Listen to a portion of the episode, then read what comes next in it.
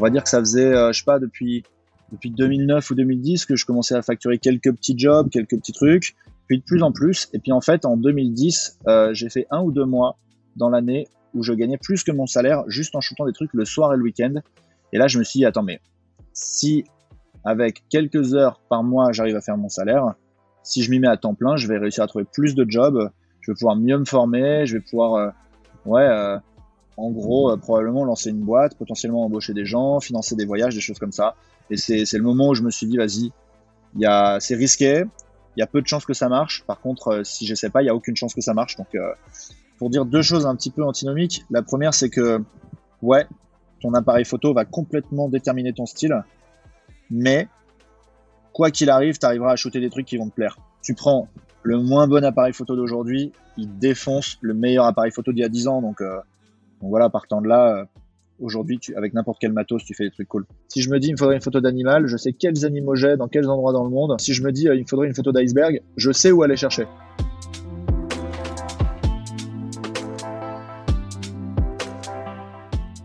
Fais de ta vie un rêve et d'un rêve une réalité, nous dit Antoine de Saint-Exupéry.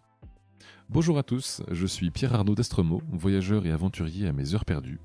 J'ai créé le podcast Un bol d'air avec pour seul but de vous faire découvrir la face cachée de la vie des plus grands aventuriers, voyageurs et sportifs de ce monde, pour connaître tous les engrenages et les rouages qui façonnent finalement l'image publique que nous avons d'eux. L'idée est très simple, prendre une heure de leur temps pour vous partager les anecdotes les plus folles et vous faire rêver un peu. Bonne écoute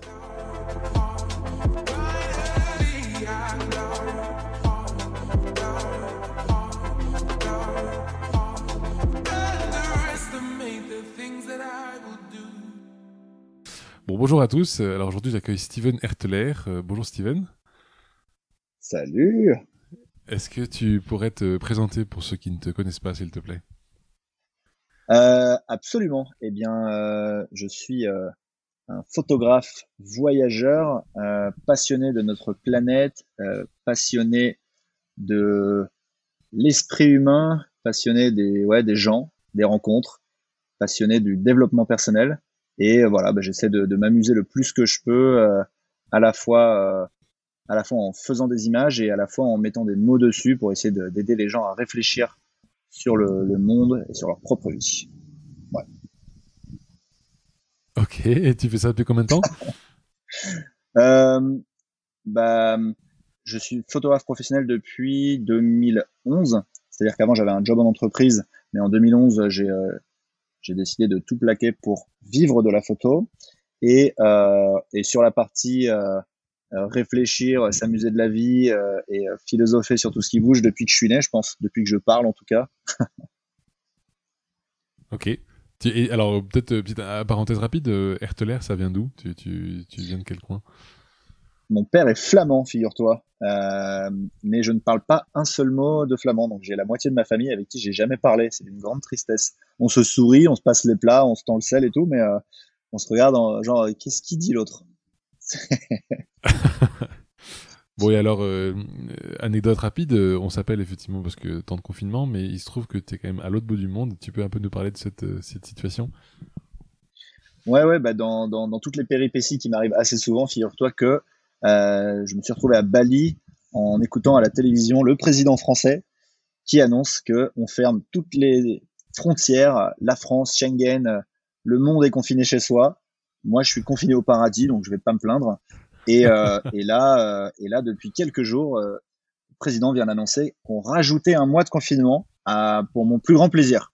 Je vais pas te le cacher. bon, et alors comment ça commence la photo du coup Pour toi, comment est-ce que toute cette passion finalement elle commence? Ben, écoute, euh, euh, en fait, moi j'ai, tu sais, euh, quand t'es jeune, tes parents parfois ils t'inscrivent à des trucs genre au poney ou au tennis ou des trucs dans ce genre. Et euh, moi, j'ai choisi de m'inscrire au, au, dessin quand j'avais 10 ans. Et donc, j'ai fait 10 ans de dessin, de peinture, d'aquarelle, de gouache, etc. Et en fait, euh, après, quand j'ai eu mon bac, je suis allé en prépa et c'est devenu beaucoup trop compliqué de, euh, de, de, de, continuer à, à, dessiner parce que ça me mettait vraiment trop de temps et ça, et ça correspondait à peu près au lancement des premiers appareils photo. Euh, donc j'ai euh, j'ai travaillé deux étés de suite et je me suis acheté un, un espèce d'appareil photo qui faisait 3 millions de pixels. C'était ouf à l'époque. C'est à peu près, euh, allez, un quart de ce que fait le téléphone portable le plus basique aujourd'hui. Mais voilà, à l'époque, c'était ouf. Et, euh, et puis, j'ai commencé à, à m'entraîner avec ça. Et de fil en aiguille, bah, il s'est avéré que les bases de, de, de, de peinture et de dessin que j'avais ben, m'ont servi à trouver mon propre style assez rapidement. Euh, je m'en suis éloigné ensuite pendant quasiment dix ans pour essayer de faire des choses de plus en plus techniques en me formant sur les, sur les sites internet, etc. Et depuis que les réseaux sociaux sont réapparus, euh, je sens que je suis en train de retourner vers un style plus pictural, que je, que je retourne à mes origines, que je rajoute euh, beaucoup d'onirique dans mes photos, que ouais, certaines on pourrait presque croire des peintures. C'était pas volontaire, mais c'est là, en, là il y a quelques mois, en regardant un peu l'évolution de mes travaux, je me suis rendu compte de ça. Ok. Et alors, le, tu me dis 2011, euh, tu arrêtes ton travail en entreprise et tu commences ça à plein temps. Avant, tu faisais ça du coup sur une période de quoi? C'est des week-ends Tu faisais des, voyages, des, événements, des mariages, je sens ça Eh ben, c'est un, une bonne synthèse euh, ta question parce que c'est un peu un peu tout ça, excepté les mariages. Mais du coup, euh, ouais, je faisais ça en effet le week-end, en effet le soir, en effet pendant mes vacances. Euh, très concrètement, dès que j'avais un instant de libre, j'essayais de trouver un, une raison de shooter. Donc ça pouvait être euh, des copines à moi qui étaient jolies, euh, où je me disais viens, j'aimerais bien faire des photos de mode. Alors je savais pas trop comment m'y prendre, mais du coup bah, j'ai appris comme ça sur le tas. Je me suis rendu compte de, ce que les filles aimaient bien shooter, ce qu'elles aimaient pas, quel type de phrase pouvait les mettre plus à l'aise et, et, obtenir des émotions qui m'intéressaient plus, quel type de lumière me permettait d'être permettait à la photo d'être plus de mettre plus en valeur la fille ou des choses dans ce genre. Euh, pareil pour euh, pour euh, pendant mes vacances, j'essayais de à chaque fois de partir dans une destination qui me faisait rêver et bah je au début j'essayais de trouver par moi-même des endroits, je parlais aux gens, je leur demandais s'il y avait un endroit un peu spécial à shooter. Je faisais aussi un peu de reportage, j'essayais de me retrouver dans des situations intéressantes. Et bref, de fil en aiguille, tout ça, ça a décanté. Et euh, je me suis spécialisé dans des portraits type publicité, ce qu'on peut voir dans des pubs de parfums ou des choses comme ça, et dans des photos de voyage, euh, type euh, le genre de, de choses que tu aimerais imprimer pour accrocher chez toi.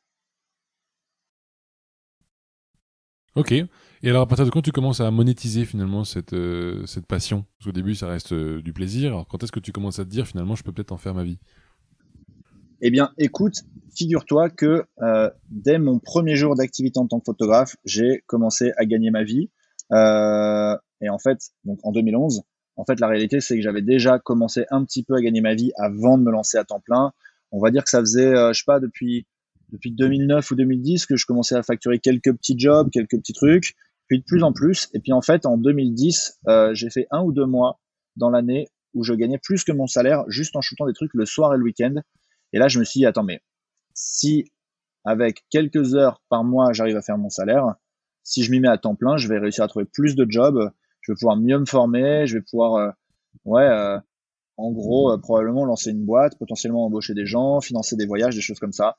Et c'est, le moment où je me suis dit, vas-y, y a, c'est risqué, il y a peu de chances que ça marche. Par contre, si je sais pas, il y a aucune chance que ça marche. Donc, donc let's go quoi. Je me suis dit, je suis jeune, j'avais 25 ans, 26 ans, go quoi. Je me, au pire, au pire, je trouverai, au pire, je verrai plus tard en fait. Mais pour l'instant, j'avais tellement envie, j'avais tellement de signes euh, de, tous les côtés qui arrivaient. Tu vois, il y avait des, marques qui voulaient bosser avec moi. Euh, quand je livrais un client, ils me redemandaient d'autres photos. Euh, mes potes me disaient qu'ils aimaient bien ce que je faisais. J'avais gagné des concours. Il y avait Canon qui me sponsorisait. J'avais quand même beaucoup de signes qui me disaient, mec, franchement, si tu tentes pas, tu vas le regretter toute ta vie, quoi. Et, et tu sais, il y a plein de gens en fait qui me racontent des histoires pareilles, qui me disent, putain, j'ai des signes de tous les côtés, mais j'ose pas me lancer. franchement, franchement, faut faire confiance aussi, il y a un moment, tu vois. Je me dis, euh, quand tu mets les efforts dans quelque chose et que tu as une passion et que tu as un rêve, ben, ben, si tu te lances et que tu lâches pas l'affaire, normalement, ça devrait passer. C'est un peu ce que je me suis dit aussi. C'est une des raisons qui ah. fait que j'ai lancé ce podcast euh, il y a à peine quelques bah, semaines. Voilà. Euh, comment tu fais pour choisir ton matériel du coup? Comment tu te rends compte euh, dès le début que ça, ça va être bien, ça, ça va être moins bien? C'est quoi? C'est tu testes? Est-ce que tu as un groupe d'amis où vous échangez du matériel pour tester chacun son truc? Comment ça marche? En fait, euh, je suis pas un énorme geek là-dessus. Euh, ça, ça, va être un peu décevant comme réponse, ou peut-être que ça va être rassurant pour tous les gens qui, qui savent pas comment choisir. j'avais entendu dire que la compétition se faisait entre Canon et Nikon. Et du coup, je suis allé voir les deux à la Fnac, je pense. Et puis j'avais un budget, je sais plus ce que c'était. J'avais j'avais bossé un petit peu, j'avais je sais plus 1000 euros, je pense un truc dans ce genre, ou 2000 euros, enfin quelque chose comme ça. Et je m'étais dit, il me faut un réflexe. Voilà, je suis chaud. Et je suis allé à la Fnac, j'ai regardé le Nikon, j'ai regardé le Canon, ce que je pouvais avoir pour le prix. Il devait potentiellement y avoir un pack pour le Canon, ou genre le Canon devait être un peu plus joli. Enfin, hein, ça s'est joué sur un détail comme ça. J'ai regardé les deux. Potentiellement, le vendeur m'en a conseillé plus un que l'autre. Enfin, c'était vraiment euh, un choix un petit peu mou, tu vois. Je me suis dit, c'est eux les leaders. Je prends, voilà, celui qui a l'air cool. Et je suis tout le temps resté chez Canon parce qu'en fait, euh, euh, après, j'ai acheté des, objets un petit peu mieux, puis après, j'ai upgradé le boîtier, puis j'ai racheté un flash. Et en fait, une fois, une fois que tu es dans un système, bah, c'est très compliqué de sortir de ce système. Et puis Canon est une marque vraiment excellente. Enfin, j'ai rien à redire. Et en fait, à partir d'un certain moment, euh, en, en, réalité, avec à peu près n'importe quel appareil photo, du moment que c'est un bon appareil photo, tu fais vraiment des trucs super stylés. Et tu vois là, par exemple, euh, bah, à Bali, ça s'est fait vraiment dans l'urgence. J'ai pas eu le temps d'aller chercher mon matériel, mais j'avais mon Leica sur moi, qui est un appareil. Euh, c'est le deuxième Leica, enfin c'est le troisième Leica que j'ai. J'en ai un, un, un, argentique parce que tout le monde disait Leica marque d'exception, donc j'avais acheté un argentique. J'avais fait mon tour du monde avec un, un, M9 qui était un des premiers numériques un peu solides de chez Leica et j'avais racheté j'ai racheté le M là le dernier il y a, il y a à peu près un an mais dis-toi euh, enfin truc de fou c'est euh, un appareil de rêve, mais je n'avais pas eu l'occasion de l'essayer. C'est-à-dire que euh, pris dans l'engrenage de, de la vie, des jobs, des voyages, des trucs, j'ai jamais eu le temps de vraiment le prendre en main. Et comme c'est un appareil photo assez difficile à l'emploi, je m'étais dit non, trop risqué, je le prends pas sur ce job ou je le prends pas sur ce voyage et tout. Et là, en fait, je l'avais sur moi et, euh, et je me suis dit, vas-y, tu sais quoi, c'est cet appareil avec lequel il faut que, que je voyage. Parce qu'en fait, ouais, pour remettre dans le contexte, le confinement, il n'est pas arrivé d'un coup, ça a été progressif, ça a été de pire en pire, enfin, de plus en plus ferme. Et je m'étais dit, euh, enfin, moi, de toute façon, j'ai perdu mes jobs là cette année à partir du, 1er janvier, j'ai plus aucun job. Donc, ça fait depuis janvier que je suis un peu en vadrouille euh, pour aller à droite à gauche. Et donc, du coup, voilà, pour être un peu plus léger, je me suis dit, j'ai mon Leica sur moi au cas où il y a une photo à faire rapide, mais euh, de toute façon, c'est pas des jobs, donc il n'y a pas trop de pression. Et voilà, c'est comme ça que je me suis retrouvé ici avec un Leica. Et là, ça fait euh, ça fait maintenant un mois et demi que je shoote que avec ça et que je suis en train de sortir des trucs très différents de ce que je sors avec mon Canon, très très différents, mais euh, toujours avec ma patte et toujours avec euh, toujours avec euh, un style que j'essaie de travailler. Et voilà, tout ça pour dire que pour dire deux choses un petit peu antinomiques. La première, c'est que ouais, ton appareil photo va complètement déterminer ton style, mais quoi qu'il arrive, tu arriveras à shooter des trucs qui vont te plaire. Tu vois, c'est, c'est comme si tu dis, bah, pour revenir à l'exemple de la peinture plutôt, tu feras clairement pas les mêmes choses avec de la peinture et un crayon à papier. Mais en vrai, avec les deux, bah, tu à faire des trucs cool.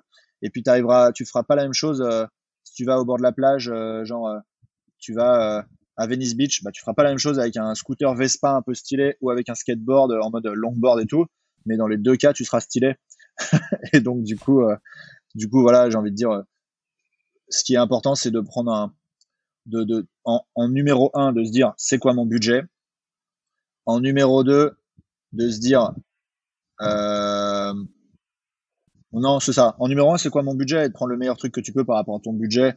Et voilà et je conseille de prendre de partir sur des marques un peu solides mais franchement il y en a plein. Canon, Nikon, Sony. Euh, après dans les trucs un peu plus chers, Leica. Il y a des trucs bien aussi chez Panasonic. Euh, et j'oublie plein d'autres marques qui sont vraiment stylées. Il y a, il y a, il y a Blackmagic qui fait des trucs assez cool, la Pocket Camera. Enfin, il y a, il y a plein de trucs stylés. Et aujourd'hui, enfin, tu prends le moins bon appareil photo d'aujourd'hui, il défonce le meilleur appareil photo d'il y a 10 ans. Donc, euh, donc voilà, partant de là, euh, aujourd'hui, tu, avec n'importe quel matos, tu fais des trucs cool. On est un peu d'accord.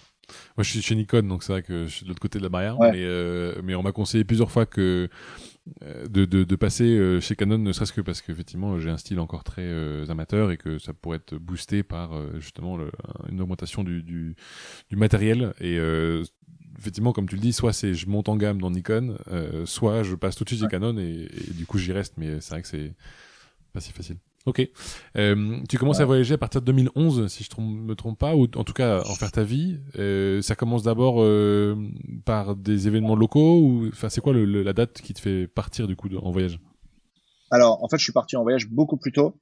2011, c'est le moment où je me dis, j'arrête toute autre activité et je mets all-in sur sur la photo. Mais en fait, bon, j'ai fait mes premiers voyages en, en 2000 et 2001 j'avais pas encore 18 ans et je suis parti en Irlande tout seul pour apprendre l'anglais, me faire un peu de sous et m'acheter mon premier appareil photo.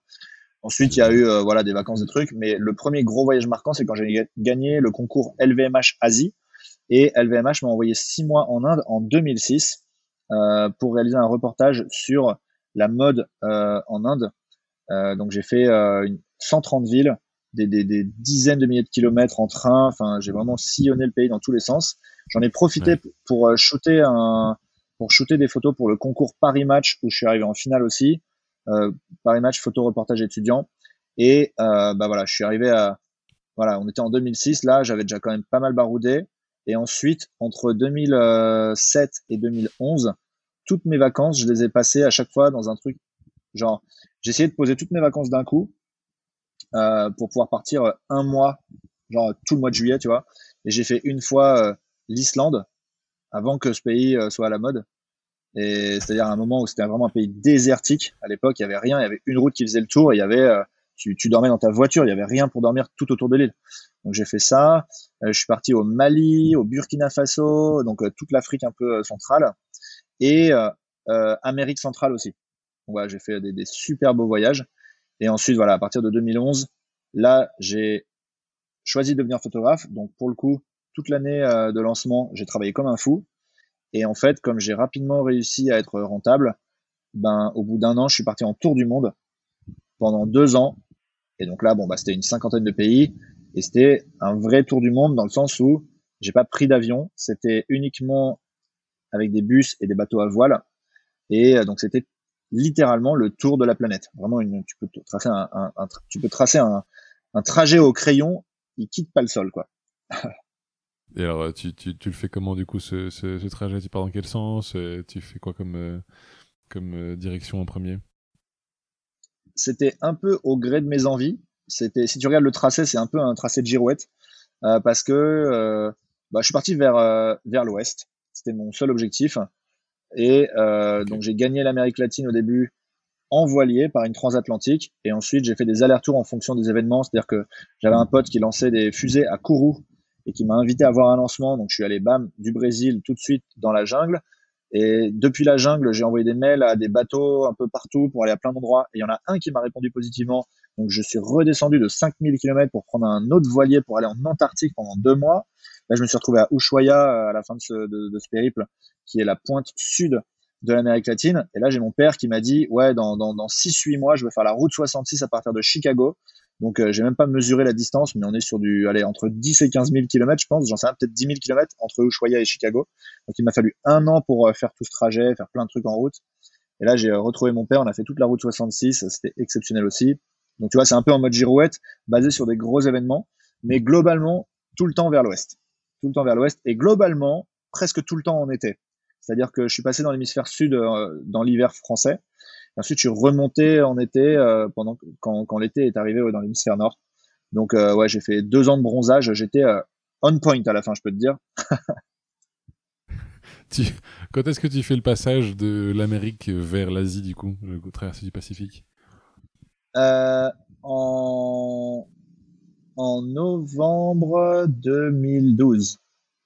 Waouh j'ai eu l'impression d'être un grand-père quand je faisais ça. En octobre 1967, novembre 2012, waouh, novembre 2012 en, cargo depuis euh, San Francisco, un cargo avec euh, euh, un capitaine, deux assistants, 15 Philippins qui s'occupent des machines et c'est tout. 18 personnes à bord pour un bateau de un cargo de 350 mètres, 8000 conteneurs, hallucinant comme expérience. Et ouais, trois semaines de voyage, presque en solitaire en fait parce que je croisais personne, ils étaient tous en train de bosser et je m'attendais pas du tout à ça. Je pensais que j'allais monter sur le Titanic avec plein de gens, que j'allais rencontrer, euh, j'allais me faire plein de potes. Alors sur les quelques premiers jours, j'ai croisé personne sur le bateau et en fait à un moment j'ai capté la salle des Philippins où les mecs prenaient des bières et fumaient des cigarettes le soir. Et là, à partir de là, ça s'est fini en karaoké tous les soirs pendant ouais les deux semaines et demie qui restaient et là on est resté très très potes. Expérience inoubliable. Et donc du coup je suis arrivé à Hong Kong ouais. Et euh, allez, petite, euh, petite parenthèse slash interlude, j'ai retrouvé mon meilleur pote qui était lui en train de faire un tour du monde dans l'autre sens en partant vers l'est. On est parti le même jour de France. On faisait chacun le tour du monde dans un sens. On s'est retrouvé moitié route à Hong Kong. On a fait la fête pendant deux semaines.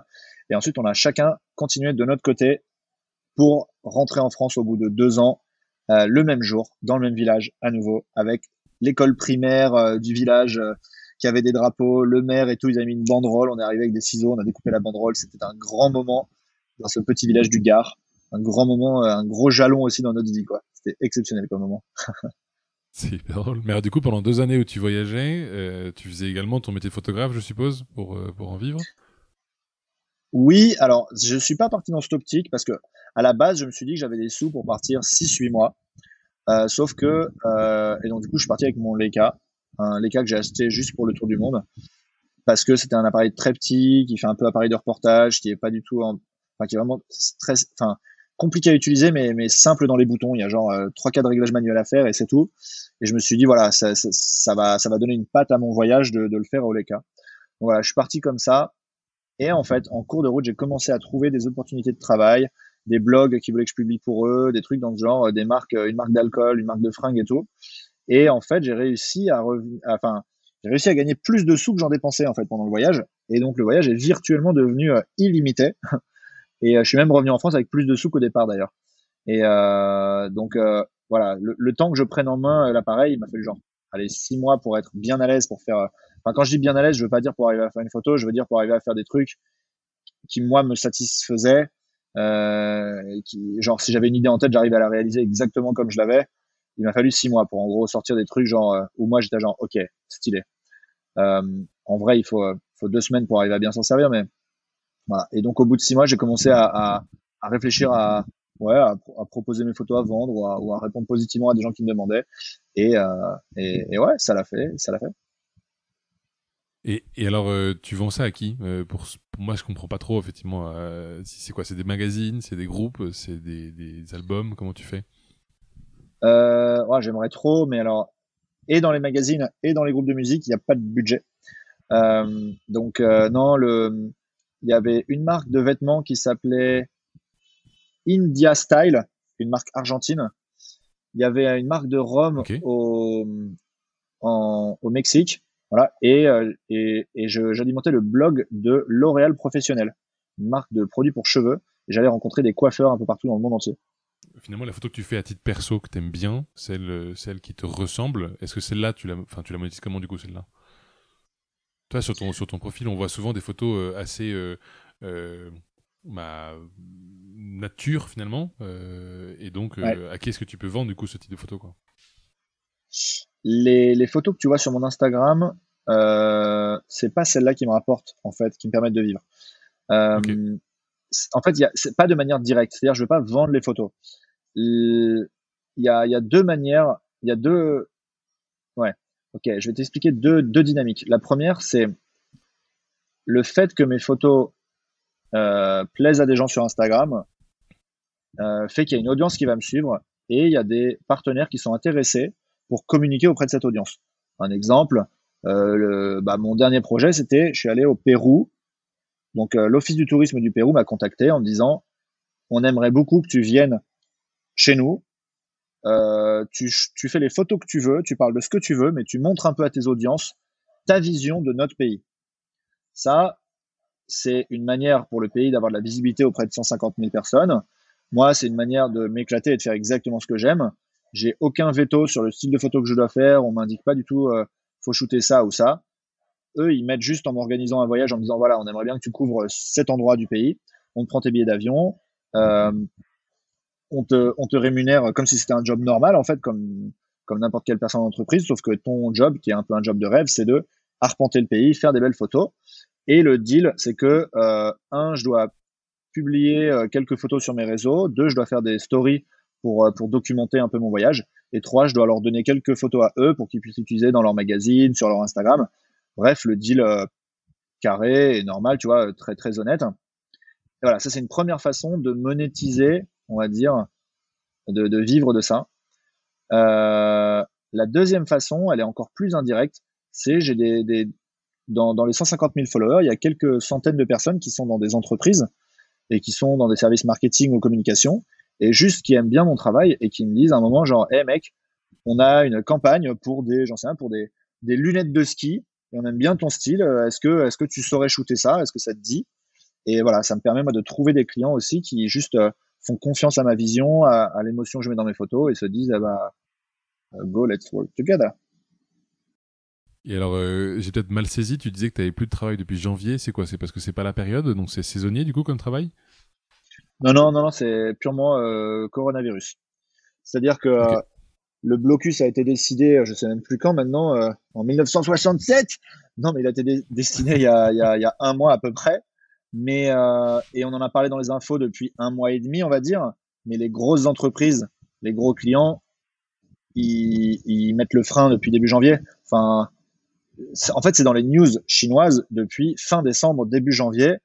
Et euh, moi, mes gros clients, ils ont interdit de travailler avec des collaborateurs extérieurs depuis depuis février à peu près. Ils interdisent à tous leurs, ils interdisent à tous leurs collaborateurs de prendre l'avion et tout. en fait, le gouvernement, c'est le dernier à avoir agi. Mais toutes les entreprises dans le privé, euh, tous les tous les gros groupes, ils ont ils ont capté bien avant et ils ont tout de suite tout de suite euh, freiné des cas de fer. Donc tous les budgets ont été gelés. Euh, au début, les projets étaient décalés. On disait bon, attends, on va plus shooter en janvier, mais en février. Et en fait, il n'y a aucun projet qui a abouti. Ambiance. tu vas réussir à tenir là, ça va le faire? Ouais, bah ça. Alors, c'est un, un, conseil que je peux donner aux auditeurs euh, qui, qui écoutent le podcast et qui seraient intéressés pour devenir photographe. Une de mes, une de mes clés de stratégie, c'est que je me suis euh, tout de suite organisé pour avoir de la trésorerie d'avance c'est-à-dire que l'erreur, c'est de se dire, euh, dans mon ancien job, je gagnais 2000 euros par mois, et ben donc il faut que je gagne 2000 euros par mois. Ça, c'est une erreur. Euh, il faut que tu arrives à avoir sur un compte 6 mois de salaire d'avance qui est bloqué et que tu sers, que tu ne sors que en cas d'apocalypse mondial, ce qui est le cas actuellement. Euh, genre, imagine, tu te fais voler ton sac, tu avais tout ton matos photo et tu as 15 000 balles à sortir pour tout racheter bah, il faut, voilà, il faut que tu aies une somme qui te permette de racheter tout ton matos photo en cas de problème, qui te permette de, tu te pètes une jambe, bah, de tenir euh, six mois, qui te permettent, euh, je sais pas, tu, tu, ouais, enfin, n'importe quel gros imprévu, personne va venir t'aider. Donc, c'est en fait avoir une somme de côté pour gérer ce genre de situation de crise. En vrai, je pensais pas du tout euh, à, une épidémie. Là, c'est vraiment le, enfin, la pandémie, c'est le, c'est la petite ligne dans les contrats d'assurance euh, que personne pense un jour activer.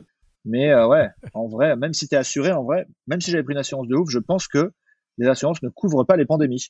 Enfin, c'est un truc de ouf. Hein donc, donc voilà, le seul moyen, c'est d'avoir soi-même des sous sur plusieurs comptes en banque, parce qu'une banque aussi peut faire faillite. Enfin, ouais, je suis, un peu de nature à prévoir, à assurer mes arrières.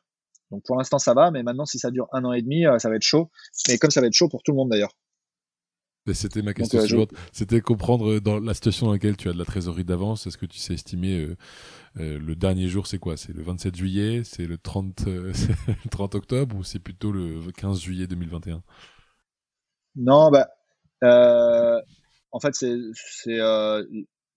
jusqu'à jusqu'à la fin de ma vie. C'est-à-dire que si je vois que ça part en galère, je vais trouver une autre organisation. Donc, tu sais, c'est un peu comme dans les films de guerre, quand, il te reste euh, un an de stock de nourriture et quand il te reste plus que six mois, tu rationnes différemment les six mois et tes six mois font un an. Et puis quand il te reste trois mois, bah, tu refais encore, tu rationnes à nouveau. Là, c'est un peu pareil. Genre, euh, là, évidemment, bah, j'ai coupé toutes les dépenses. Euh, bon, après, il faut toujours manger, des trucs dans ce genre, mais là, ça me permet de tenir longtemps. Et si jamais je vois que c'est chaud de chez chaud, bah, j'en sais rien, je vais, je vais louer un endroit pour habiter ici et bouger moins souvent pour que ce soit moins cher, euh, potentiellement euh, m'organiser avec d'autres gens pour cuisiner, enfin faire des trucs dans ce genre. Euh, c'est non ouais ouais pour répondre ouais en gros je suis pas inquiet pour l'instant. Pour l'instant. Tu disais tout à l'heure que tu voyageais avec avec ta partenaire, elle te soutient, elle est peut-être elle-même photographe aussi?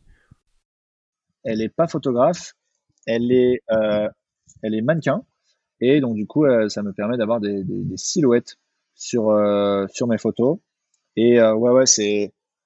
Bah, ça m'est arrivé dans le passé d'avoir de, de, des copines euh, avec qui, euh, enfin, qui voyageaient pas ou qui avaient un job ou des trucs comme ça. Et voilà, je me suis rendu compte que c'était pas compatible, que la seule manière de d'avoir une vie sentimentale, c'était soit des petites histoires, mais c'est pas ce qui m'intéresse, soit d'avoir des choses un peu plus sérieuses.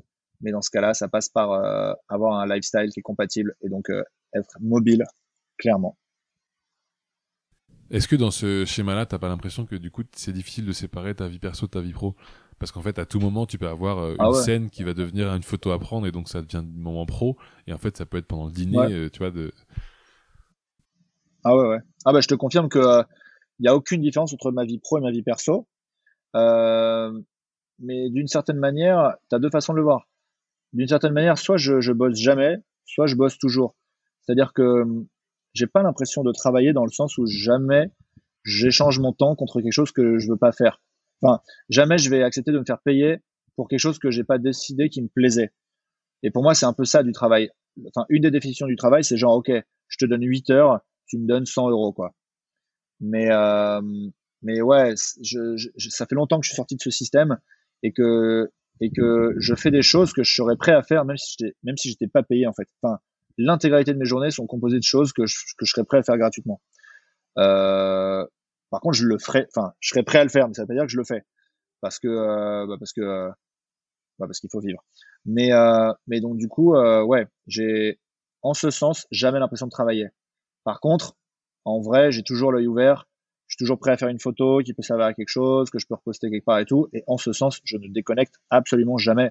Et ça m'arrive avant d'aller me coucher, oh, de voir un truc, tac, je fais une photo et puis après elle peut être retouchée à un autre moment et, euh, et même même dans des enfin même quand je prends un, si je prends un Uber ou un bus ou un truc dans ce genre je vais retoucher des photos dans le Uber euh, si euh, si je fais la queue quelque part je vais préparer une story euh, sur mon téléphone donc j'ai vraiment même jamais de moment de pause quoi et là Bali figure-toi c'est la première fois de ma vie que ça ressemble un peu à des vacances parce que euh, tout est fermé dehors il n'y a pas de resto ouvert il y a, rien il n'y a pas d'activité il y a personne à rencontrer donc je suis dans la villa euh, bah, je change toutes les cinq jours de, villa.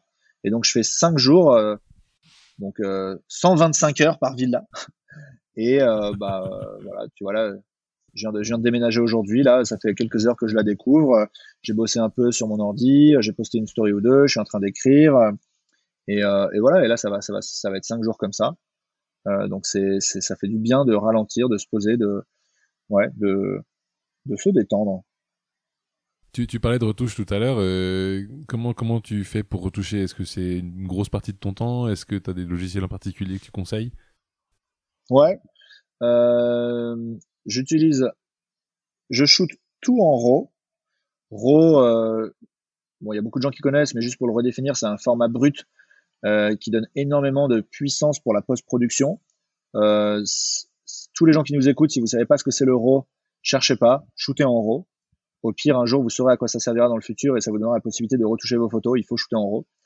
Donc, je shoot tout en RAW et ensuite, euh, je sélectionne mes photos favorites que j'importe sous Lightroom. Donc, par exemple, si j'ai shooté 1000 photos, en général, j'en importe genre 100 sous Lightroom. Et quand j'ai mes 100 photos sous Lightroom, euh, je, je les retouche par ordre d'inspiration. Donc, genre, je vais voir un truc, j'en sais rien, un gros arbre au milieu de la jungle. Et là, il, cet arbre-là, il va me motiver aujourd'hui. Je vais le retoucher. Puis après, je vais retourner dans un ancien album où il y a un ours polaire et je vais retoucher un ours. Et comme ça, par, de temps en temps, j'ouvre Lightroom et je retouche 4-5 photos. Et voilà, je le fais euh, quelques fois par semaine. Parfois, je le fais pas pendant 3 mois. Parfois, je, je retouche 50 photos d'un coup. Et, euh, et ensuite, je retouche, si c'est pour Instagram, je retouche encore un dernier petit coup sur Instagram en natif pour vraiment l'adapter à l'écran de, de, téléphone. Euh, mais c'est vraiment euh, Ouais, on va dire que 80% de la retouche se fait sur Lightroom et les 20% restants, 20% quand même, ouais, sur Instagram euh, en natif. J'ai l'impression qu'Insta c'est quand même que téléphone. Comment tu fais pour switcher ton ordinateur à ton téléphone? Euh, Moi, je suis sur l'environnement euh, Apple et il y, y, a un truc qui s'appelle Air, AirDrop. Donc en fait, c'est un truc de ouf. Tu, tu mets clic droit sur ta photo depuis l'ordinateur, envoyé par AirDrop, paf, c'est sur ta pellicule de iPhone.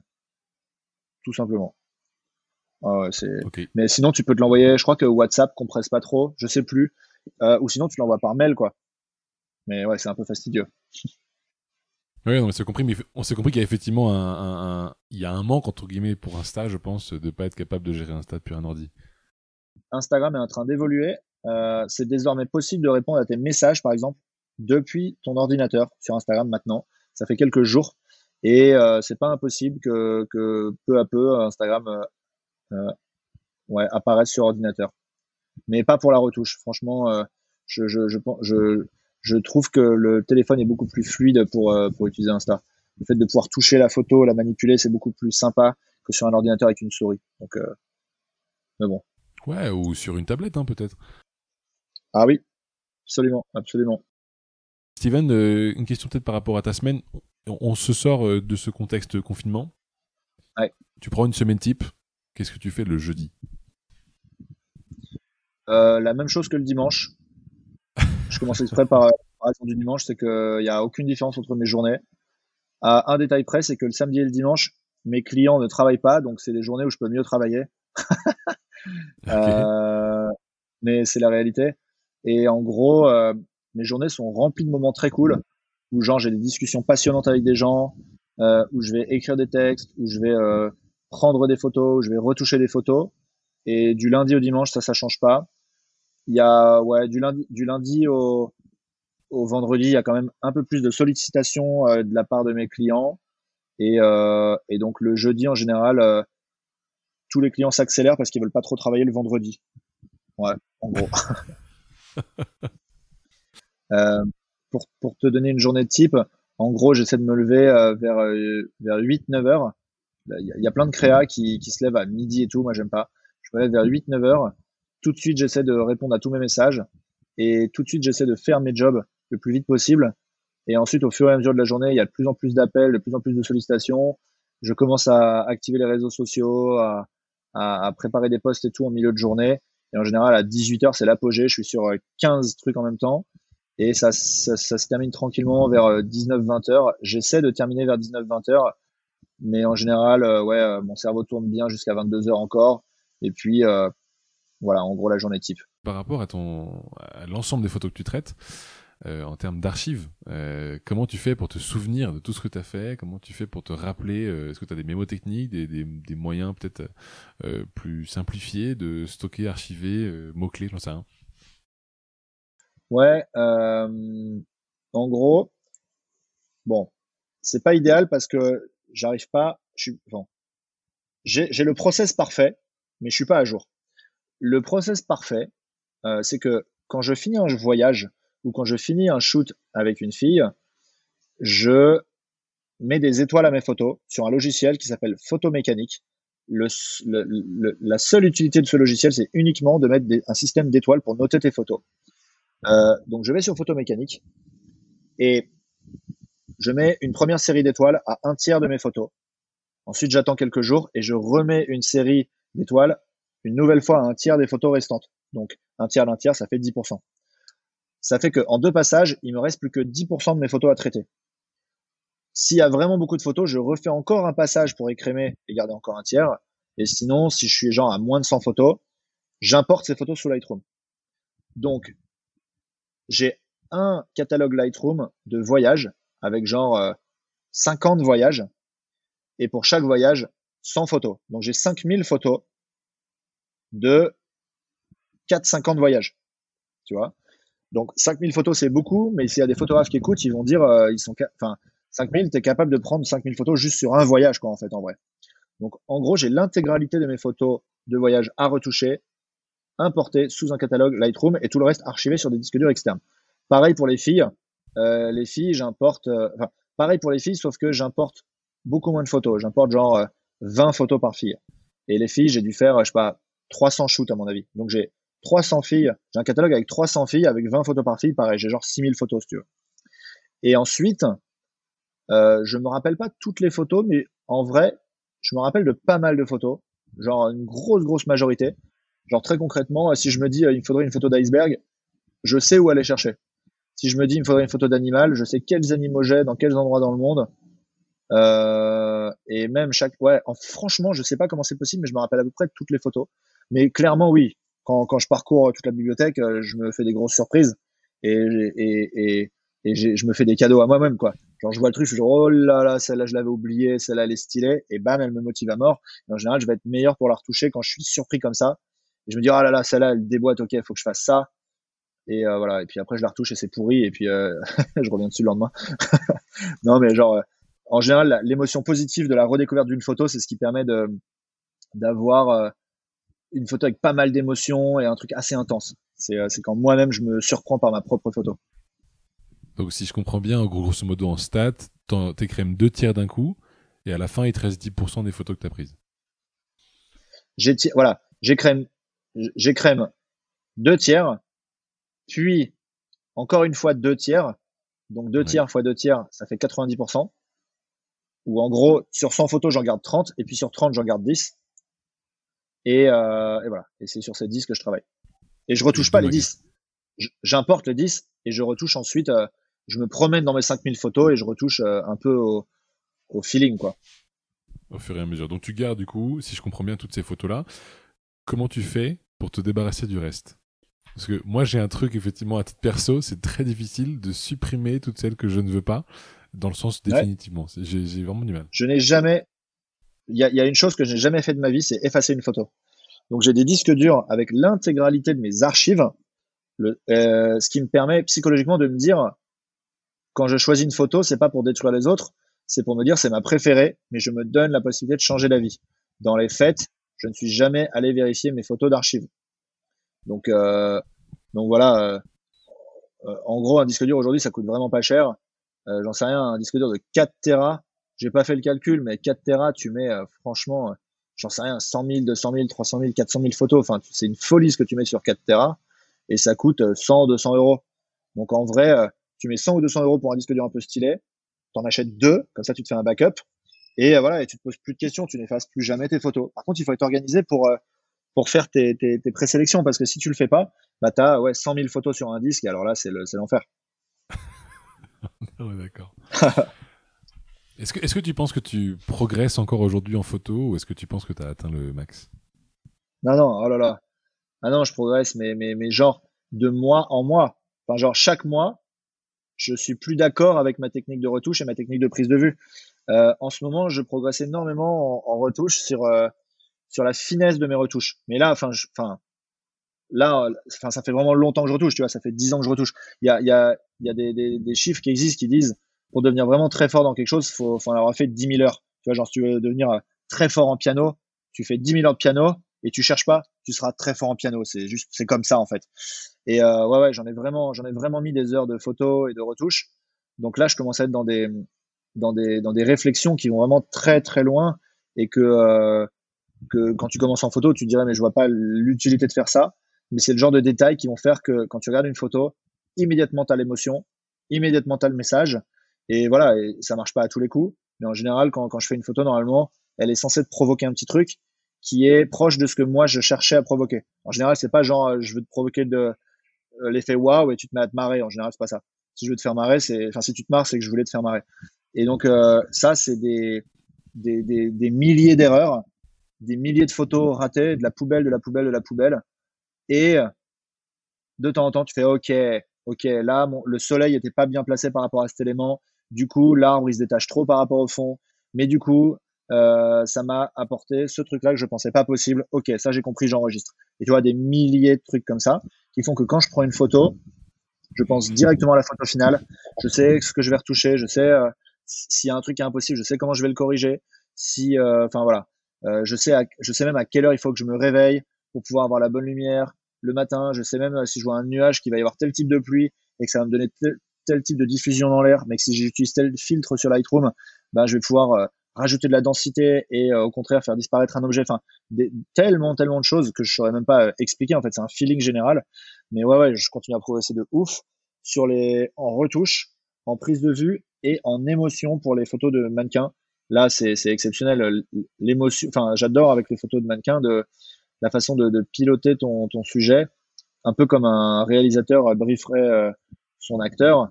Tu as tellement une palette riche que tu peux travailler avec un mannequin et ça repose beaucoup aussi sur euh, sur ce que toi tu as comme énergie, sur ta façon de, de guider ton mannequin tout au long de la séance. Il s'agit pas juste de shooter, il s'agit de ta façon de dire bonjour, de, de, de te positionner dans la pièce, de regarder l'autre, de, de, de, montrer ou pas les photos. Enfin, tu as, tellement de, de subtilité que, ouais, ouais, c'est chaque jour, euh, franchement, chaque shoot, je progresse. et, d'un mois à l'autre, c'est un, escalier avec des marches assez hautes. Ouais. Et alors, tu parles beaucoup de shooter des, filles. Est-ce que tu as déjà shooté des mannequins hommes? Ouais, ouais, de temps en temps. et d'ailleurs, je suis assez content des résultats. c'est ouais, c'est c'est une réflexion euh, qu'il faudrait que je pousse. Euh, pourquoi est-ce que, de manière générale, la société veut euh, qu'on qu'on utilise des filles pour vendre des produits? Et que euh, on valorise pas forcément un mec qui veut se prendre en photo. Enfin, la caricature, c'est le mec qui se prend en photo, il est un peu narcissique, ou alors il faut vraiment que ce soit un mannequin de ouf. Et la fille qui se prend en photo, c'est tout à fait normal. Toutes les filles se prennent en photo et d'ailleurs, ça fait vendre. C'est pas mon point de vue, mais c'est un peu la caricature euh, de la société. Euh, J'aime aussi bien prendre en photo des filles que des mecs. En fait, non, pour être vraiment transparent, je préfère prendre en photo des filles que des mecs quand même. Euh, probablement parce que bah c'est, euh, je prends aussi des en photo des choses que qui m'attirent, que je trouve belles, et euh, c'est sûr que je trouve que les femmes sont magnifiques. Un homme peut être très beau aussi, mais euh, spontanément, ouais, je vais plus aller vers des femmes. Mais après, si je dois shooter un mec, euh, oui, oui, je, sais quoi raconter comme histoire, je sais euh, comment, euh, comment faire quelque chose de, de, super beau, en tout cas pour mes goûts. Et oui, oui, je, dans mon portfolio, j'ai quelques mecs. Et alors, on parlait tout à l'heure de, progression. avant de commencer la progression, il faut commencer. Est-ce que tu as eu un, un, prof ou est-ce que, comme tu disais tout à l'heure, tu t'es auto-formé? Et à quel point est-ce que auto-former fonctionne euh, versus prendre des cours? Je pense que la meilleure façon d'apprendre quelque chose, c'est de manière autodidacte. Euh, en fait, euh, moi, j'étais animé par une passion de, de l'image. Donc, en fait, j'étais inarrêtable. Euh, si t'as pas ça, genre, j'en sais rien, il y a peut-être des gens qui disent je veux devenir photographe, mais mais je sais pas, je suis pas, je suis quand même pas très motivé, mais je sais pas, le, le métier me fait envie. Bon bah là ok peut-être qu'un prof va pouvoir te donner ta motivation. Un peu comme par exemple si tu veux te faire un corps de ouf genre t'as trop envie d'avoir un corps de ouf mais t'as pas envie de faire du sport bah là ouais avoir un prof ça peut te le seul effort que tu as à faire c'est d'aller voir ton prof. Après c'est lui qui va te filer l'énergie. Donc je peux comprendre ça. D'ailleurs je l'ai fait un petit peu en dessin hein. genre quand j'étais ado bah j'avais un prof et c'est vrai que parfois ça me saoulait de me dire vas-y allez je vais faire 4 heures de peinture et j'y allais j'avais juste à y aller et là mon prof vas-y il me lâchait pas et on était tous en groupe et voilà ça me motivait donc je peux comprendre ça et, et là, pour, pour, pour cette motivation, je peux comprendre qu'un prof soit, soit utile. Mais sinon, si tu as comme moi aujourd'hui la, la passion de faire des images, en fait, c'est je peux c'est plutôt le contraire. Je peux même pas m'arrêter. Il faut que je me dise stop parfois. Genre, il faut que je profite du moment. Euh, donc, si tu as ça, tu t'es inarrêtable en fait. Et en fait, euh, moi, la photo, j'ai commencé à une époque où il y avait, enfin, j'ai commencé en 2002. Donc, il y avait euh, pas de tuto sur YouTube, il n'y avait pas de site internet pour filer des cours. Donc j'ai appris par moi-même et franchement, euh, il m'a fallu plusieurs années pour apprendre ce qu'aujourd'hui tu peux apprendre en quelques semaines sur YouTube. Enfin, il y a des il y a des tutos de malades, il y a des euh, il y a des vraiment des trucs de malades. Le problème serait presque le problème inverse aujourd'hui, c'est qu'il y a trop d'infos alors qu'au final, c'est assez simple les bases. Mais, mais néanmoins, enfin, aujourd'hui, c'est assez simple de faire une liste de photographes que tu aimes bien, essayer de les imiter au départ pour, euh, bah, pour, euh, pour capter comment ils font, pour voir quand est-ce que tu arrives à faire pareil, quand est-ce que tu n'y arrives pas. Et peu à peu, mélanger un peu les styles, euh, apporter ta pierre à l'édifice et tranquillement inventer ton propre style. Ça, c'est le, c'est le Graal. Et voilà. Et moi, bon, euh, moi, j'ai toujours cherché à avoir mon propre style. Je l'ai développé tout seul au début. Ensuite, il y a eu les réseaux sociaux. Ça m'a vraiment inspiré ça m'a ça m'a super inspiré, ça m'a j'ai découvert des styles que je pensais pas qu'ils pouvaient exister, je m'en suis ouais euh, genre j'en sais rien des styles très sombres, bah j'ai essayé de faire ça un peu aussi, euh, des styles très je sais pas quoi, enfin genre euh, des, noirs un peu fumés en changeant un peu le, les courbes de niveau, enfin des trucs dans ce genre euh. et donc j'ai testé ces trucs là et je me suis approprié certaines parties enfin je les ai plutôt tu sais, un peu comme, bah, un peu comme en peinture. Euh, imaginons, tu as un prof qui dit, mais mec, tu sais que si tu tiens ton pinceau comme ça, tu peux faire ça. Ah, putain, trop stylé, ok. Bah, après, tu l'intègres à ta façon de réfléchir et à ta vision des choses. Et maintenant, euh, bah, j'ai, j'ai une cinquantaine d'outils, euh, de techniques, de façons de faire qui font partie de mon style et que je me suis approprié et que j'ai personnalisé pour que ça fasse partie de moi. Et aujourd'hui, un mec qui se lance en photo, bah, c'est la même chose. Au début, commence par piocher les trucs qui te paraissent les plus sympas travaille-les, vois ce qui te plaît vraiment, vois ce qui fonctionne avec ce que tu veux raconter, et euh, enlève ce qui marche pas, euh, travaille ce qui marche bien, approprie-le toi et, et invente ton style, j'ai envie de dire. Tu as des regrets dans ta carrière jusqu'ici? Des, des, éléments ou des frustrations? Absolument aucun. Je suis en train de réfléchir. Euh, non, franchement, aucun parce que euh, euh, dans ma philosophie de vie, j'ai toujours cherché à, je me suis toujours autorisé à corriger ce qui fonctionnait pas dans ma vie. Tu vois, quand j'avais un job qui me plaisait pas, c'était dur, mais j'ai démissionné. Quand j'étais dans une situation qui me plaisait pas, j'en sais rien, une coloc qui était pas bien ou un pays où c'était pas bien, enfin j'en sais rien. en fait, c'est des exemples fictifs là, mais ça m'est arrivé plein de fois dans ma vie de me dire non, ça, ça va pas, c'est pas bon. Si, bah, par exemple, ça m'est arrivé d'avoir dans mon entourage des gens, genre d'être ami avec des gens qui me convenaient pas. Genre, je me disais, putain, cette personne-là hmm, a un côté un peu euh, à me phagocyter. Il fallait que je place le mot en 2020, c'est fait. euh, mais genre à, à, pomper mon énergie euh, genre, tu vois, ça m'est arrivé par exemple d'être entouré par des gens qui copiaient tout ce que je faisais, l'intégralité, tu vois. Genre dès que je faisais un truc, ils le copiaient. Ensuite, ils disaient que c'était deux et tout. Donc au début, bon bah je suis sympa, genre vas-y mec, euh, bon, euh, inspire-toi, mais c'est un peu relou. Ça fait ça fait cinq six fois quand même que tu voilà que que tu regardes ce que je fais, que tu refais la même chose. Non pas que j'ai pas envie qu'on me copie, mais à un moment quand quand c'est l'intégralité de ce que je fais et qu'il y a une euh, une copie conforme de mon travail ou de, de mes idées ou par quelqu'un, à un moment, tu commences à dire peut-être que le, le, le, mec se fout de ma gueule, en fait. Peut-être qu'il est juste là, en fait, pour, euh, pour m'utiliser. Voilà, c'est un exemple. Et eh ben, quand t'es pote avec quelqu'un et arriver à prendre de la distance par rapport à quelqu'un comme ça, c'est super dur, mais c'est quelque chose d'extrêmement important de d'identifier quelles sont les personnes qui ont une bonne énergie autour de toi, qui te tirent vers le haut, quelles sont les situations qui te font progresser, te sentir plus toi-même, quelles sont les, les ambiances, les atmosphères, les, les, les jobs, les, les, les situations de vacances, les, euh, tu vois, toutes ces choses-là qui peuvent te rendre plus heureux ou moins heureux.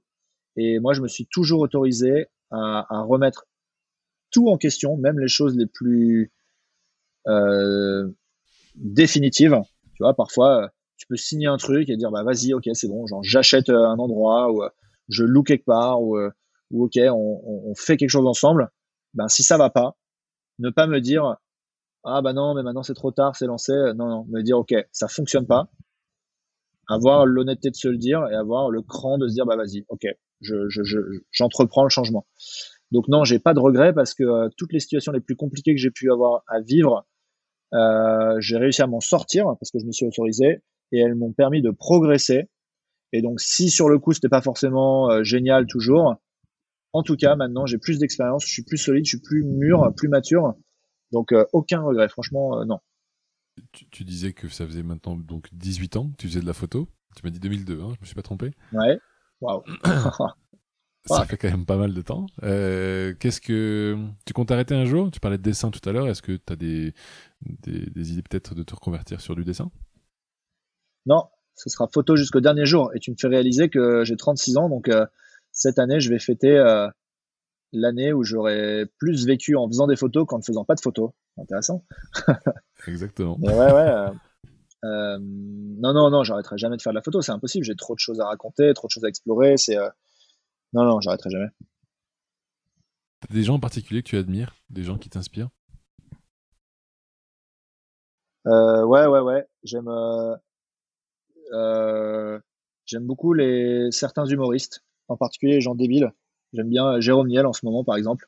Il est complètement fou sur Instagram. Il fait des stories débiles tous les jours.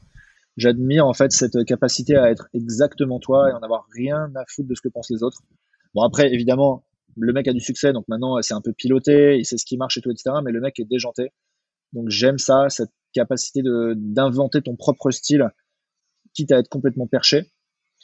Euh, en photographie, j'admire euh, les jeunes photographes qui se lancent et qui ont un style bien à eux. Tu vois, tu as des mecs qui ont genre 1000 ou 2000 followers et ils te sortent des trucs, tu fais genre waouh, le gars a 18 ans et c'est euh...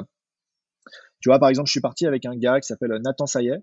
On est parti ensemble euh, en, Équateur pour euh, pour réaliser un film euh, et lui il fait partie d'un crew qui s'appelle French Way avec trois quatre gars, trois quatre bons gars dedans aussi. Et ce crew voilà, c'est typiquement des mecs, ils ont, ils ont la vingtaine.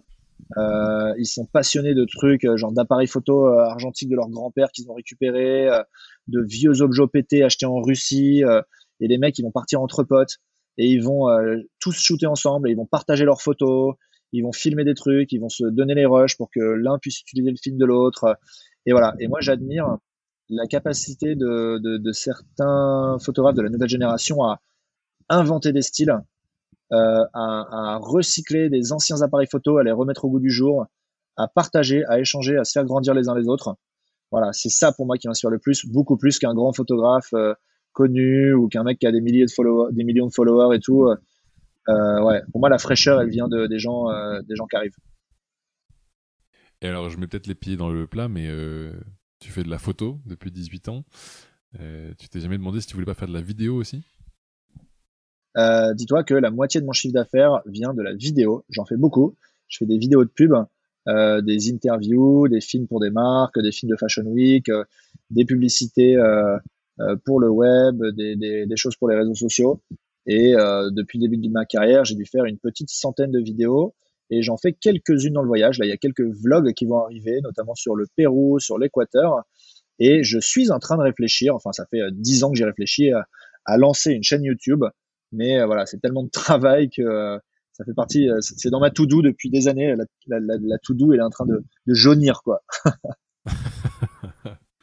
si, si, on prend, on parlait tout à l'heure de la journée type, si on prend une année type, tu vas voyager combien de temps par an? La moitié à peu près. Ouais.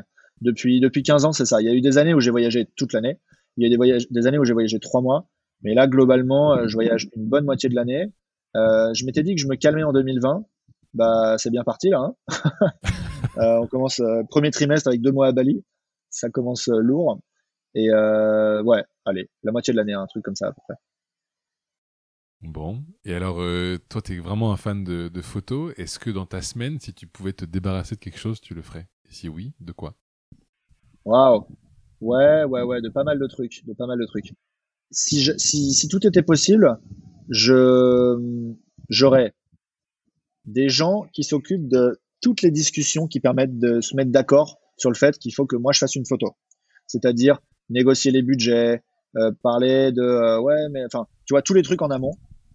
Et moi je participerai uniquement à la partie créative. Genre c'est comme ça qu'il faut faire ce projet les amis. Genre, vous voulez shooter ce produit-là, vous voulez shooter ce pays-là, voilà la, voilà la bonne stratégie. Donc, c'est-à-dire une heure de travail en amont, mais pas la partie euh, démontrer que c'est moi qu'il faut, euh, remontrer mon travail et tout. Ce serait juste stratégie pendant une heure. Ensuite, réalisation des photos et des vidéos. Et ensuite, idéalement, je donnerai la post-production à quelqu'un d'autre. Euh, parce que bah, j'ai vraiment ma patte en photo. Bah, je, je, commence à reprendre goût à retoucher des photos. Quand j'en retouche une juste pour la mettre sur Insta, c'est cool. Mais quand je dois retoucher 30 photos pour les livrer, c'est en vrai une corvée, quoi. C'est passer 8-10 heures derrière un ordi pour retoucher, c'est, ça m'amuse pas. Je préfère la vraie vie, je préfère être dehors. Et allez, pour aller encore plus loin, si tout était possible, euh, j'aimerais retourner dans un monde où il n'y a pas les réseaux sociaux. Mais que ce soit la même chose pour tout le monde. C'est-à-dire, j'ai pas envie, moi, de partir des réseaux sociaux. Aujourd'hui, tu es un peu obligé dans le monde de la photo si tu veux avoir du travail. Enfin, c'est un vrai plus ben voilà, si, si, d'un coup on pouvait se dire que les réseaux sociaux ça marche plus et que tout le monde arrête, euh, je, je, je, suis pour, je signe pour. Tu sens une pression là de, de devoir répondre à tes 150 000 followers? Ben ouais, enfin c'est pas une pression parce que en vrai si j'y suis c'est que ça me fait plaisir et que je m'éclate, mais je sens surtout une pression de la part des autres photographes, des créateurs de contenu. Euh, euh, euh, tu vois, t'as si t'es pas sur les réseaux sociaux, tu travailles pour aucun office du tourisme. C'est impossible parce que tu peux pas proposer de mon, enfin, comme je te disais au début, ce que je vends, c'est des photos que je vais montrer à une audience et euh, des histoires que je vais montrer à une audience. Donc, si tu si t'as pas de réseaux sociaux solides, tu n'as pas de job. Euh, en pub, c'est en train de prendre la même tournure. Il s'agit pas d'avoir 150 euh, 000 followers en pub. J'ai un compte beaucoup plus petit. Tu vois, j'ai 15 000 followers sur sur mon compte de portrait et ça suffit en tant que photographe de mode en général, les photographes de mode, ils ont entre 5000 et 20 000 followers, si tu veux. Donc, euh, donc je suis dans la norme. Mais, euh, mais par contre, si tu as zéro follower, tu es un extraterrestre. Donc, faut soit que tu sois un génie et que tu aies été publié dans Vogue plein de fois, soit que, euh, bah non, soit t'as pas de job. Donc, ouais. Steven, ça va bientôt faire une heure qu'on discute. Euh, j'ai deux petites questions avant qu'on avant qu'on se quitte. Euh, la première, c'est tu peux nous expliquer exactement comment on fait pour te suivre? Ah ouais, carrément. Euh, c'est assez facile une fois que tu as réussi à épeler mon nom. Il faut le, le, le, meilleur endroit pour me suivre, c'est sur Instagram. Et mon nom, c'est Steven Herteler, c'est S-T-E-V-E-N. Et ensuite, Herteler, H-E-R-T-E-L, 2-E-R. Donc, Steven Herteler, ça, c'est mes photos de voyage. Pour mes photos de mode, c'est beaucoup plus simple. C'est S-I-X-E, 6. Parce que dans Steven Herteler, il y a 6 E. Donc, le compte, c'est 6. Et, euh, et voilà. Très clair, parfait. Et la deuxième question, du coup, est plus pour, euh, pour la, suite. Euh, si, si, on devait conseiller à quelqu'un qui se lance dans la photo, ce serait quoi les étapes selon toi? Numéro 1, tu n'attends plus, tu commences dès aujourd'hui. allez, vas-y, c'est bon, ok, je te donne un plan. Tu, tu, reportes pas demain, tu procrastines pas, tu t'y mets aujourd'hui, tu ouvres un compte Instagram. Donc, soit tu as déjà un compte Instagram et tu utilises celui-là, soit tu as pas et tu en ouvres un exprès. Et tu commences à shooter des choses. Non, tu, tu observes des gens qui t'inspirent et tu dis je vais re-shooter la même chose. Tu shootes la même chose, tu le postes sur ton Insta euh, et tu vois ce qui t'amuse le plus, là où tu es le meilleur, ce qui plaît le plus aux gens et tu essaies de faire plus de ça. Tu essaies de faire moins de ce qui te plaît moins. Et comme ça, tu vois un peu, tu, tu, tu te mets le pied à l'étrier un peu comme un exercice où tu dis vas-y chaque journée je fais une photo et tu n'arrêtes pas, jamais. Sur, euh, sur un an, tu fais 365 photos que tu postes. Et eh ben, je peux te dire qu'au bout d'un an, tu auras méga progressé, tu auras commencé à développer ton propre style, tu sauras ce qui te plaît et ce qui te plaît pas, tu auras potentiellement commencé à générer de l'attention et voire même potentiellement commencer à euh, euh, gagner un peu de sous avec ça. Et rapidement, tu devrais, au bout d'un an, deux ans, trois ans, potentiellement pouvoir en faire ton métier. Si tu es déjà plus avancé là-dedans et que tu aimes déjà la photo à fond, tu sais que c'est ce que tu veux faire, tu as déjà des bases, tu as déjà ton matos, etc. Et que la question c'est comment je fais pour en vivre, euh, tu t'assieds derrière un ordinateur, tu cherches des clients qui t'intéressent, tu te fais une liste de 10 clients et tu leur envoies un email et tu essaies de trouver un client euh, qui veut bien travailler avec toi. Yo, euh, j'adore votre travail. Euh, euh, j'aurais aimé savoir si c'était possible qu'on s'appelle parce que j'ai quelques idées à vous proposer. Un truc un peu mystérieux comme ça qui fait que les gens disent bon bah vas-y allez ok. Et si les dix premières personnes ça n'a pas marché, tu changes un peu ton mail, t'écris à dix autres personnes et voilà tant que tu arrives pas. Mais ce qui est sûr, c'est que tu vas au moins prendre quelques refus, donc tu auras au moins quelques réponses et donc ça va lancer un petit peu le mécanisme. Et puis il y a des moments où ça va passer. Et si ça passe pas du tout, c'est que t'écris pas aux bonnes marques. Donc faut commencer par des marques un peu plus petites, peut-être euh, le coiffeur en bas de chez toi. Euh, ou euh, le boulanger ou un truc comme ça. Tout, enfin, tout le monde a besoin de photos. Et si les gens te disent non, c'est que t'as pas encore bien capté la bonne façon d'en parler. Mais si tu en parles bien et que tu vas avoir suffisamment de personnes, tu vas avoir des jobs et euh, t'as qu'à les vendre 100 euros, 150 euros au début. Et puis après, tu passes à 300 euros, 600 euros, 1000 euros le jour où tu commences vraiment à avoir une patte et à avoir une signature. Et puis, euh, enfin, je parle pas 1000 euros la photo, je parle 1000 euros le job. Et puis voilà, euh, euh si tout se passe bien, euh, tu devrais pouvoir euh, un jour être photographe. Bon, bah top. Merci pour ces conseils, Steven. Avec très grand plaisir. Steven, j'ai repensé à un point. Euh, si tu devais recroiser euh, Steven en 2002, qu'est-ce que tu lui dis? J'hésite soit à lui dire, mec, suis tes intuitions parce qu'elles vont t'amener au bon endroit, soit à, me donner un conseil pour accélérer encore les choses, mais ce serait dommage de griller des étapes, mais de dire, euh, non, je sais, vas-y, c'est bon, je sais, je sais ce que je me dirais. je me dirais, mec, il y a un truc qui va arriver dans quelques années qui s'appelle Instagram, d'accord? Euh, ça va arriver en 2009. Ça va arriver en 2009. En 2009, tu ouvres un putain de compte et tu postes des photos que tu shootes au réflexe. Je sais, c'est extraterrestre. Sois le premier mondial à faire ça et comme ça, voilà. c'est ça que je me dirais, ouais. je me suis mis à Instagram en 2016, mon gars, et ben je peux te dire que euh, j'ai euh, j'ai failli louper le coche. J'ai failli. Euh, non, en fait, je veux pas dire ça parce que je veux pas dire aux gens que c'est plus possible aujourd'hui d'être sur Instagram, mais je vais pas mentir. C'est ça m'a aidé de me lancer en 2016 plutôt qu'en 2020. Par contre, si je m'étais lancé en 2010 plutôt qu'en 2016, euh, je n'aurais même pas à convaincre des gens de travailler avec moi. J'attendrais juste qu'on m'écrive. Parce que j'aurais dix fois plus de followers et, euh, et, euh, et en fait, quand, quand tu as un très gros compte, c'est sûr que les gens te contactent plus. Et aujourd'hui, là, après des années de travail, j'ai la chance qu'on me contacte. Donc, j'ai pas trop à contacter de gens. Super. Merci Steven pour ton temps. J'étais ravi de faire ta connaissance et puis on a hâte de découvrir les prochains clichés une fois le, confinement terminé. Yes, avec très grand plaisir. Merci à toi pour ton interview et je te souhaite euh, grande vie à ton, à ton podcast. C'est euh, une super idée d'interviewer des gens qui t'inspirent et euh, je vais aller écouter ça aussi dès que tu vas commencer à les sortir, voir un petit peu quelles sont tes trouvailles.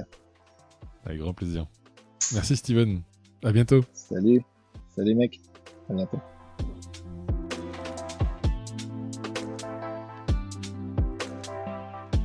Si vous avez aimé ce podcast, n'hésitez pas à le partager à au moins deux personnes pour le faire connaître encore plus. Et pour ne rien rater des prochains épisodes, abonnez-vous à la page Facebook et à la chaîne. À bientôt!